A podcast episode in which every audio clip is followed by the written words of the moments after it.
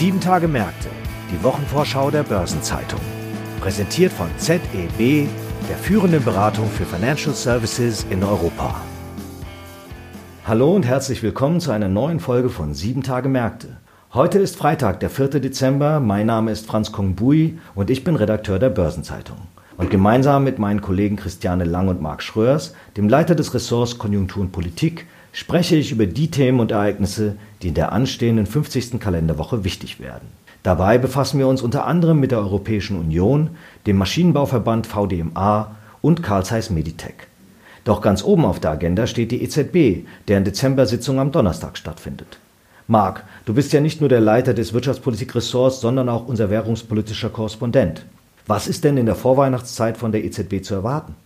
Ja, vielen Dank, lieber Franz. Tatsächlich, die letzte Zinssitzung der EZB in diesem Jahr dürfte nochmal eine ganz besondere werden. Und EZB-Präsidentin äh, Christine Lagarde dürfte es da ganz mit dem vorweihnachtlichen Motto geben, ist seliger der Nehmen halten und kräftig Geschenke verteilen. Im Fall der EZB heißt das Geschenke für die Wirtschaft und für die Finanzmärkte, und zwar in Form einer weiteren Lockerung der Geldpolitik, die bereits jetzt ja beispiellos locker ist, aber es geht ja immer noch mehr. Konkret dürfte es auf weitere Anleihekäufe hinauslaufen und auch sicherlich auf neue Geldspritzen für die Banken im Euroraum. Wieso ist denn schon ausgemachte Sache, dass es eine weitere Lockerung geben wird? Ja, letztlich wird das schon seit langer Zeit vorbereitet, eigentlich schon seit der letzten Zinssitzung, die Ende Oktober stattgefunden hat. Schon damals gab es Diskussionen, Spekulationen, dass irgendwie die EZB mehr tun könnte und dass mehr nötig sei. Der EZB-Rat hat das damals noch nicht gemacht, hat aber auch zugleich schon damals gesagt, dass er im Dezember im Lichte der dann vorliegenden Informationen seine Instrumente neu kalibrieren wäre, wie es so schön heiß, hieß. Das war letztlich eine kaum verhohlene Ankündigung dafür, dass man im Dezember weiter lockert. Warum nicht schon damals gelockert? Es dürfte sehr stark darum gegangen sein, sich einfach Zeit zu kaufen. Man muss einfach sehen, dass die Unsicherheit über den wirtschaftlichen Ausblick, über die konjunkturelle Lage gerade extremst groß ist. Das hat natürlich mit der Pandemie zu tun, das hatte zu dem damaligen Zeitpunkt aber sicherlich auch mit anderen Themen zu tun, wie der US-Wahl, wie der Debatte über das US-Konjunkturpaket, äh, den Brexit-Verhandlungen, die sich äh, immer noch weiter hinziehen. Da wollte man einfach schauen, wie sich die Dinge entwickeln und dann zum Jahresende entscheiden, wie viel tatsächlich nötig ist nachzulegen. Dass nachgelegt wird, daran hat man aber ganz klar keinen Zweifel gelassen. In der Zwischenzeit fast wie ein Mantra hat beispielsweise Christine Lagarde immer gesagt, die EZB sei in der ersten Welle der Corona-Krise da gewesen. Sie werde auch in der zweiten Welle da sein. Es war, ging darum, Zeit zu kaufen, zu gucken, wie sich Dinge entwickeln. In Finanzmärkten sagt man so schön, talk the talk, walk the walk. Jetzt ist halt Zeit für die EZB zu gehen. Was sollen denn die Maßnahmen bewirken? Warum erscheinen sie erforderlich? Der EZB geht es vor allen Dingen um zwei Dinge. Das eine sind die Finanzierungsbedingungen, sowohl für die Unternehmen als auch für die Privathaushalte, speziell aber auch für die Staaten im Euroraum, die ja zu beispiellosen milliardenschweren Hilfspaketen greifen müssen in der Corona-Krise.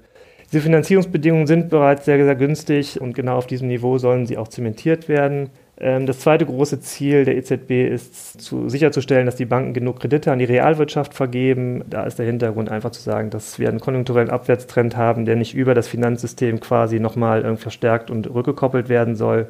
Das sind eigentlich die beiden Hauptmotive, die die EZB verfolgt. Sie hat allerdings natürlich auch ganz einfach äh, Probleme dabei. Das eine ist, dass die Geldpolitik, wie gesagt, schon sehr expansiv ist. Da ist es schwierig, weitere Stimuli zu setzen.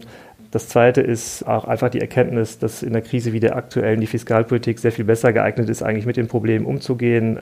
Beispielsweise, wenn man sich in Deutschland anguckt, Unternehmen hilft es sehr viel mehr, wenn Umsatzverluste irgendwie erstattet werden, wenn es zu Steuerstundungen kommt oder wenn es Schuldenmoratorien gibt. Das hilft im aktuellen Umfeld sicherlich mehr als niedrigere Zinsen oder noch mehr billiges Zentralbankgeld. Aber die EZB verfolgt da ganz klar das Motto, äh, an uns soll es nicht scheitern, was die Erholung, die wirtschaftliche Erholung nach der Krise betrifft. Und wie gesagt, auch sehr stark einfach das Motiv, den Staaten, die zu beispiellosen Maßnahmen greifen müssen, den Rücken freizuhalten. Und äh, warum sind die EZB-Oberen so überzeugt, dass die Wirtschaft mehr und länger Unterstützung braucht? Ja gut, da ist natürlich ganz klar zuvorderst die Pandemiewelle, die zweite Welle, die jetzt im Herbst über uns gekommen ist und die wirtschaftlichen Folgen als Konsequenz der politischen Eindämmungsmaßnahmen. Äh, wir haben im, im, Sommer eine sehr starke Erholung der Wirtschaft erlebt, eine Erholung, die teilweise sehr viel stärker und schneller vonstatten gegangen ist, als man das im Frühjahr gedacht hatte. Dann kam die zweite Welle, Stichwort Lockdown Light in Deutschland, Stichwort Ausgangssperren in anderen Euro-Ländern sodass sich der konjunkturelle Ausblick einfach sehr stark wieder eingetrübt hat. Die EZB beispielsweise hat äh, für das vierte Quartal in ihren September-Projektionen ein Wachstum von 3,1 Prozent vorausgesagt. Jetzt wird es statt eines Wachstums einen Rückgang der Wirtschaftsleistung geben. Der wird nicht so stark sein wie im Frühjahr, das ist positiv, aber nichtsdestotrotz ist es ein Rückgang der Wirtschaftsleistung, sodass ganz klar der Gedanke ist, mehr tun zu müssen. Auf der positiven Seite inzwischen natürlich durchaus das Thema Impfstoff. Da haben wir ja sehr viele positive Nachrichten bekommen, aber auch da wird es eine Zeit dauern, sodass die EZB sicher ist, in der Zwischenzeit weiter unterstützend wirken zu müssen. Das zweite große Thema für die EZB ist natürlich das Thema Inflation. Das ist ihr primäres Ziel, Preisstabilität, ihr primäres Mandat. Da ist es einfach so, dass die Teuerung im Euroraum nicht nur meilenweit vom EZB-Ziel entfernt ist, es bei knapp 2% liegt, sondern sogar ja unter Null liegt und das jetzt schon den vierten Monat in Folge. Da gibt es einfach die Diskussion oder Sorgen auch von der Deflation, also so eine Abwärtsspirale aus fallenden Preisen und schrumpfender Wirtschaft. Ob das Risiko tatsächlich besteht, darüber lässt sich trefflich streiten. Vielleicht auf Dauer sogar äh, wird die Pandemie eher inflationstreibend wirken über die Hilfspakete, über den Rückgang der Globalisierung etc. Aktuell aber ist es für die EZB ganz klar, dass sie keinerlei Risiko eingehen will und deswegen auch da an der Front nochmal nachlegen will. Zu allem Übel kommt ja dann noch der Euro hinzu, der sich zuletzt auch wieder deutlich aufgewertet hat, diese Woche die Marke von 1,21 geknackt hat. Das dämpft tendenziell das Wachstum über die Exportwirtschaft, das drückt weiter auf die Inflation über die Importpreise. Schon im September, als der Euro die Marke von 1,20 geknackt hatte, hat die EZB verbal interveniert. Ähm, jetzt ist er bei 1,21. Das wird die EZB sicherlich auch nicht unkommentiert lassen und sie darin bestärken, noch mehr tun zu müssen. Das heißt, es geht nicht nur um das Niveau der Konditionen, sondern auch um die Dauer der Unterstützung. Ja, ganz genau. Die Geldpolitik ist bereits sehr expansiv, die Finanzierungsbedingungen sind bereits sehr günstig, da ist es schwierig, weitere starke geldpolitische Stimuli zu setzen. Deswegen schaut die EZB sehr viel stärker noch darauf zu gucken, diese günstigen Finanzierungsbedingungen auf die Dauer oder auf eine noch längere Frist festzuschreiben und zu zementieren. Auch vor dem Hintergrund, dass zunehmend klarer wird, dass die Pandemie sehr viel länger dauert. Die EZB selbst geht beispielsweise davon aus, dass die Wirtschaft erst im zweiten Halbjahr 2022 wieder auf Vorkrisenniveau sein wird. Deswegen einfach der Wunsch und der Wille, darf sehr viel länger noch unterstützend tätig zu sein. Was aber natürlich auch mit Gefahren verbunden ist. Wir haben zuletzt erst jüngst beispielsweise eine Warnung auch des IWF, des Internationalen Währungsfonds, wiederbekommen, äh, der sich nochmal beschäftigt hatte mit den Folgen der ultralockeren Geldpolitik für die Finanzstabilität, Vermögenspreisblasen etc. Und die Mahnung an die Zentralbanken, das nicht ganz aus dem Blick zu verlieren. Es ist eine Gratwanderung, die Zentralbanken gerade vollziehen müssten und damit auch die EZB. Welche Instrumente sind denn schon im Spiel und wie sind sie ausgestaltet? Und ist am Donnerstag mit Überraschungen zu rechnen? Es sind äh, vor allen Dingen zwei Instrumente, die in der Krise eingesetzt worden sind ähm, und die auch von den EZB-Oberen eigentlich in den letzten Wochen immer wieder hervorgehoben worden sind als besonders effektiv und als besonders wichtig. Ähm, das ist zum einen das sogenannte PEP-Programm, Pandemic Emergency Purchase Program. Das ist ein Notfallanleihekaufprogramm, das die EZB im März aufgelegt hatte, auf dem Höhepunkt der ersten Corona-Welle in einer außerplanmäßigen Sitzung damals auch sogar. Es sieht vor, vor allen Dingen den Kauf von Staatsanleihen, war zunächst mit 750 Milliarden Euro angelegt, ist dann kurze Zeit später schon auf 1,35 Billionen Euro aufgestockt worden. Es ist absehbar, dass da jetzt nochmal nachgelegt wird, 500 Milliarden, 600 Milliarden. Da gehen die Spekulationen auseinander. Manche sagen auch, es wird eine schöne glatte Summe von 2 Billionen. Da muss man mal schauen. Neben der Aufstockung des Volumens geht es natürlich auch um eine zeitliche Streckung. Bislang ist das Programm bis Mitte 2021 terminiert. Da dürfte die EZB verlängern, wahrscheinlich mindestens bis Jahresende 2021, vielleicht auch ins Jahr 2022 hinein. Wie gesagt, mit Blick auch darauf, dass es auch um die Dauer der Unterstützung geht. Der große Vorteil des äh, PEP-Programms aus Sicht der EZB, beispielsweise im Vergleich zum regulären APP-Programm, ist, dass es sehr viel flexibler ist und beispielsweise auch ermöglicht, einzelne Euro-Krisenländer äh, gezielter zu unterstützen.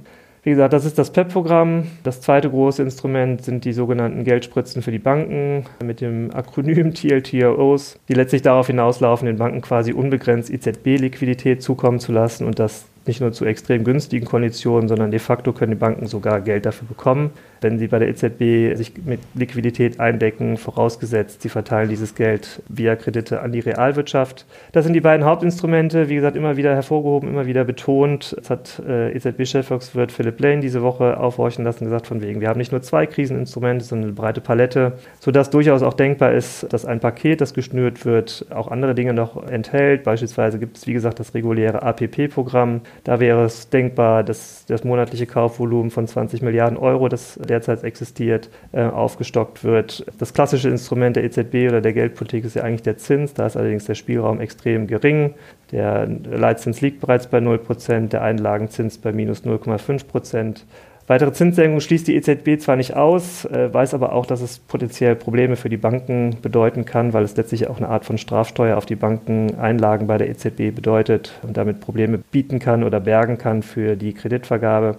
Äh, insofern ist die EZB da zurückhaltender. Wie gesagt, PEP und TLTO werden auf jeden Fall im Geschenkpaket sein. Was dazu noch geschnürt wird, das bleibt abzuwarten. Dann werden wir gebannt beobachten, was die EZB uns vor Weihnachten beschert und aufmerksam nachlesen, wie du das alles dann am Freitag im Blatt einschätzt und bewertest, Marc. Herzlichen Dank für diesen erhellenden Einblick. Danke dir, lieber Franz, danke an die Zuhörer und ich freue mich dann Freitag zu berichten. Darüber hinaus haben meine Kollegin Christiane Lang und ich noch einige weitere spannende Themen der kommenden Woche auf dem Programm, die wir Ihnen gemeinsam vorstellen möchten. Christiane, was steht denn sonst noch so an? Ja, Franz, am kommenden Dienstag geht es um den Maschinenbau, das viel zitierte Herz der deutschen Wirtschaft. Die Maschinenbauer sind durch die Pandemie in schweres Fahrwasser geraten. Die ja zumeist mittelständischen Unternehmen sind schwer gebeutelt und kämpfen quasi um jede Order. Aber die Auftragslage sieht relativ düster aus. Das hört sich gar nicht gut an. Wie düster ist es denn?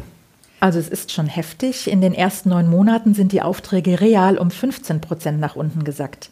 Im ersten Quartal, in dem die Realwirtschaft von der Pandemie noch nicht so sehr betroffen war, war es noch ein kleines Minus von zwei Prozent. Hier machte sich schon die durch das Coronavirus gedämpfte Nachfrage aus China bemerkbar. Im zweiten Quartal ist die Nachfrage dann massiv um 30 Prozent weggebrochen. Hier schlägt sich die extreme Verunsicherung der Kunden aus dem In- und Ausland nieder. Aber geht es denn nur um Corona?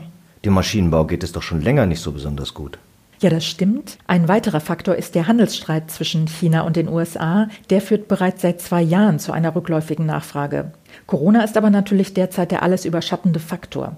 Der VDMA sieht hier aber anscheinend nun einen Silberstreif am Horizont und hat bereits erklärt, dass im dritten Quartal der Tiefpunkt überwunden sei, zumindest vorerst. Aber wie geht es nun weiter? Wie entwickelt sich die Maschinenbaukonjunktur im kommenden Jahr und wie gestaltet sich das transatlantische Verhältnis? Das sind Fragen, die sich stellen und darauf wird der neue VDMA-Präsident Karl Heusgen am kommenden Dienstag in einer virtuellen Pressekonferenz Antworten geben. Am Freitag präsentiert Carl Zeiss Meditech den Jahresbericht. Für die Investoren stehen dabei der Ausblick auf das neue Geschäftsjahr und Aussagen zu den Auswirkungen der abermaligen Lockdowns im Vordergrund. Der Medizintechnikkonzern hatte Anleger bereits darauf eingestimmt, dass die zweite Welle der Corona-Infektion in Europa und Nordamerika Belastungen verursachen könnte. Jetzt ist der Konzern ja auf Augenheilkunde und Mikrochirurgie spezialisiert. Inwieweit ist er denn überhaupt betroffen? Schon die erste Welle der Corona-Pandemie hatte Zeiss Meditech heftig getroffen, denn bei den Kliniken stand die Umgestaltung von Abläufen im Vordergrund. Es musste ja Kapazität geschaffen werden für die Behandlung von Corona-Patienten. Das hieß, dass Augenoperationen, aber auch neurochirurgische OPs verschoben und Investitionen zurückgestellt wurden. Du hast jetzt von der ersten Welle gesprochen. Wie sieht denn die Lage in der zweiten aus und eben auch im derzeitigen Lockdown Light? Nun, das Management hat sich darauf eingestellt, dass das EBIT, also Umsatz und Ergebnis vor Zinsen und Steuern, in den ersten Monaten des neuen Geschäftsjahres, das im Oktober begonnen hat, hinter den Vorjahreswerten zurückbleiben dürften. Okay, diese Tendenz war zu erwarten. Wie sehen denn jetzt die Perspektiven aus? Grundsätzlich rechnet Zeiss Meditech im neuen Geschäftsjahr mit einer Erholung der Märkte und infolgedessen mit einer Rückkehr zu wachsendem Umsatz und Gewinn. Das wirft aber auch die Frage auf, wie es um den vor einem Jahr angehobenen Mittelfristausblick steht. Eigentlich ist vorgesehen, die EBIT-Marge nachhaltig oberhalb von 18 Prozent zu etablieren. Dieses Niveau hatte der Konzern schon 2018-2019 erreicht. Und im Schlussquartal 2019-2020 knüpfte diese Marge trotz geringerer Erlöse mit 17,9 Prozent fast wieder an den Wert des Vorjahreszeitraums an. Doch im Gesamtjahr bleibt ein Rückgang um 4,8 Prozentpunkte auf 13,3 Prozent. Das klingt jetzt gar nicht so negativ, aber ich denke, die Investoren werden dennoch genau hinhören, welche Guidance der Vorstand am Freitag geben wird. Das stimmt. Zum Ende der Woche steht am Donnerstag und Freitag der EU-Jahresabschlussgipfel in Brüssel an und die Agenda ist vollgepackt. Da geht es um Themen wie den EU-Haushaltsstreit, das Klimaziel und die künftigen Beziehungen zu den USA. Hier hofft man, dass sich die transatlantische Partnerschaft mit dem künftigen US-Präsidenten Joe Biden wieder deutlich verbessern wird. Ein sehr schwieriges Thema ist ja der EU-Haushaltsstreit. Ist denn hier nun eine Lösung zu erwarten? Ja, du hast recht, Franz, das ist sogar ein äußerst schwieriges Thema. Angela Merkel hat das ganz plastisch ausgedrückt und die Suche nach einer Lösung im Streit um den Haushalt mit der Quadratur des Kreises verglichen, also als fast unmöglich bezeichnet. Das Problem ist hier, dass Polen und Ungarn derzeit den bereits ausverhandelten mehrjährigen Budgetrahmen ab 2021 blockieren und den damit verknüpften Wiederaufbaufonds. Sie wollen nämlich den neuen Rechtsstaatsmechanismus nicht akzeptieren. Hier geht es um die effektive und schnelle Sanktionierung von Verstößen gegen rechtsstaatliche Prinzipien durch Beihilfekürzungen. Und was hat diese Blockadehaltung für Folgen? Naja, wenn der Budgetrahmen nicht beschlossen wird, wird die EU das neue Jahr wohl mit einem Nothaushalt starten müssen. Das gab es übrigens schon einige Male. Das letzte Mal liegt allerdings lange zurück. Das war 1988. Aber in der Situation einer Pandemie ist das schon sehr schwerwiegend und es hätte zur Folge, dass sich die Auszahlungen aus dem Corona-Hilfsprogramm verzögern. Eine Lösung werden wohl nur die EU-Staats- und Regierungschefs bei dem anstehenden Jahresabschlussgipfel finden können. Aber die Bundeskanzlerin hat schon gemahnt, dass es ohne einen Kompromiss nicht gehen wird. Aber große Kompromissbereitschaft ist zumindest bislang bei Polen und Ungarn nicht erkennbar. Das klingt nach langen Debatten. Kontrovers dürfte es aber auch bei der Diskussion um das Klimaziel zugehen, oder? Durchaus. Das Problem ist hier, dass die Mitglieder die Ziele einstimmig beschließen müssen. Die EU-Kommission hatte eine deutliche Verschärfung vorgeschlagen, und zwar soll der CO2-Ausstoß bis 2030 im Vergleich zu 1990 um mindestens 55 Prozent sinken. Derzeit gilt ja noch das Ziel von 40 Prozent. Die meisten Staaten unterstützen dieses Vorhaben auch, sind also für die Verschärfung, aber eben nur die meisten. Wie gesagt, es ist Einstimmigkeit nötig und von daher wird es sicher auch hier eine intensive Debatte geben. Und dann findet ja zum Abschluss des Dezembertreffens wieder ein Euro-Gipfel statt. Genau, das ist Tradition. Die Staats- und Regierungschefs werden sich von Eurogruppenchef Pascal Donohoe vor allem über die Fortschritte in der Bankenunion briefen lassen. Themen sind dabei die zu Wochenbeginn nun endlich gebilligte Reform des ESM, des Europäischen Stabilitätsmechanismus. Darüber haben wir in diesem Podcast ja auch schon mehrfach gesprochen. Und Thema ist auch die umstrittene Einführung einer europäischen Einlagensicherung. Also, es werden insgesamt zwei intensive und ereignisreiche Tage werden. Das Jahresende naht, daher nimmt die Anzahl der Termine ab. Dennoch gibt es einiges in der kommenden Woche zu beachten. Am Dienstag veranstalten Continental und Gerresheimer jeweils einen Kapitalmarkttag, während Munich Re einen Investorentag durchführt. Mitte der Woche liefert der weltgrößte Vermögensverwalter BlackRock einen Ausblick auf Konjunktur- und Kapitalmärkte 2021. Aurubis präsentiert Jahreszahlen, die Deutsche Bank hält ein Investorentreffen ab und bei Slack Technologies ist die Vorlage der Zahlen zum dritten Quartal angesetzt. Angesichts des milliardenschweren Übernahmeangebots des Cloud-Software-Anbieters Salesforce für den defizitären Bürokommunikationsdienst dürfte diesem Termin viel Aufmerksamkeit zukommen. Am Donnerstag findet der Automotive-Gipfel 2020 unter dem Motto Krise meistern statt. Derweil liefern Adobe sowie Broadcom Zahlen zu ihrem jeweiligen vierten Quartal und Bertrand Jahreszahlen. Und HelloFresh lädt zum Kapitalmarkttag, während Walt Disney einen Investorentag durchführt. Zum Ende der Arbeitswoche legt Fraport die Verkehrszahlen für November vor. Und wie immer werden im Verlauf der Woche einige beachtenswerte Konjunkturindikatoren veröffentlicht. Eine Übersicht hierzu sowie zu vielen weiteren Terminen und Ereignissen finden Sie heute im Finanzmarktkalender auf Seite 2 der Börsenzeitung und unter börsen-zeitung.de/fmk. Einen besonderen Geburtstag feiert Infineon-Vorstandschef Reinhard Ploss. Er wird 65. Horst Zirener, ehemals Vorsitzender DK Investment GmbH, feiert seinen 80. Und der renommierte Aktienrechtsprofessor Markus Luther begeht sogar seinen 90. In der kommenden Woche werden die Nobelpreise wie immer traditionell am Todestag von Alfred Nobel überreicht. Ein Jahrestag, der sicher nicht feierlich begangen wird, ist die Gründung der deutschen Börsetochter Neuermarkt.com AG vor 20 Jahren. Die hatte dann ein Investmentportal für Privatanleger lanciert, das bereits Ende 2001 wieder eingestellt wurde. Erheblich nachhaltiger war hingegen eine andere Neuerung, die in dem gleichen Jahr eingeführt wurde. Seinerzeit beschloss nämlich die EU die Europa AG als eigene Rechtsform für Unternehmen die Geburtsstunde der Gesellschaftsform SE. Und 15 Jahre ist es her, dass ein Börsenhändler in Tokio den Auftrag erhielt, eine Aktie einer Zeitarbeitsfirma zum Preis von 610.000 Yen zu verkaufen. Stattdessen gab er jedoch eine Order über 610.000 Aktien zum Preis von einem Yen in sein Handelssystem ein. Und mit diesem sogenannten teuersten Tippfehler der Welt richtete er einen Schaden von umgerechnet ca. 300 Millionen Euro an. Vor 50 Jahren wurde der Warschauer Vertrag über die Grundlagen der Normalisierung zwischen Deutschland und Polen unterzeichnet. An dem Tag machte Willy Brandt sein Kniefall vor dem Mahnmal des Warschauer Ghettos, was weltweit zum Symbol für die Versöhnung wurde. Und vor einem Vierteljahrhundert kündigte Bill Gates in einer als Pearl Harbor Rede bekannt gewordenen Ansprache das künftige Engagement von Microsoft im Bereich Internetsoftware mit den Worten A sleeping giant has awakened an. Das markierte den Beginn des Browserkriegs gegen Netscape, den Microsoft seinerzeit gewann nur um dann später von Google Chrome und Mozilla Firefox überholt zu werden. Vor 15 Jahren wurde in Großbritannien David Cameron an die Spitze der konservativen Partei gewählt. Die Spätfolgen dieses Ereignisses beschäftigen uns bis heute. Und ein wenig über den Tellerrand geschaut bleibt noch anzumerken, dass der US-Jazzmusiker Dave Brubeck in der kommenden Woche 100 Jahre alt geworden wäre, während sich der Todestag von John Lennon zum 40. Mal jährt. Und da wir allmählich zum Ende der heutigen Episode kommen, hier noch ein paar Hinweise in eigener Sache. Eine neue Ausgabe von Rules and Regulations, dem Regulierungsnewsletter der Börsenzeitung, wird am Dienstag veröffentlicht.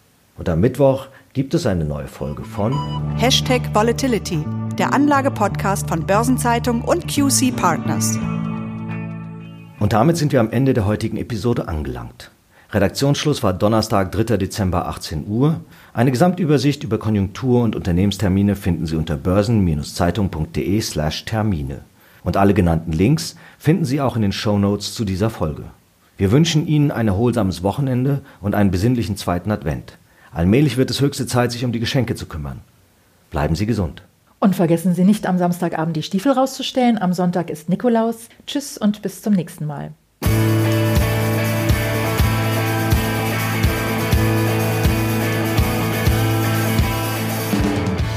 Das war Sieben Tage Märkte, die Wochenvorschau der Börsenzeitung. Präsentiert von ZEB, der führenden Beratung für Financial Services in Europa.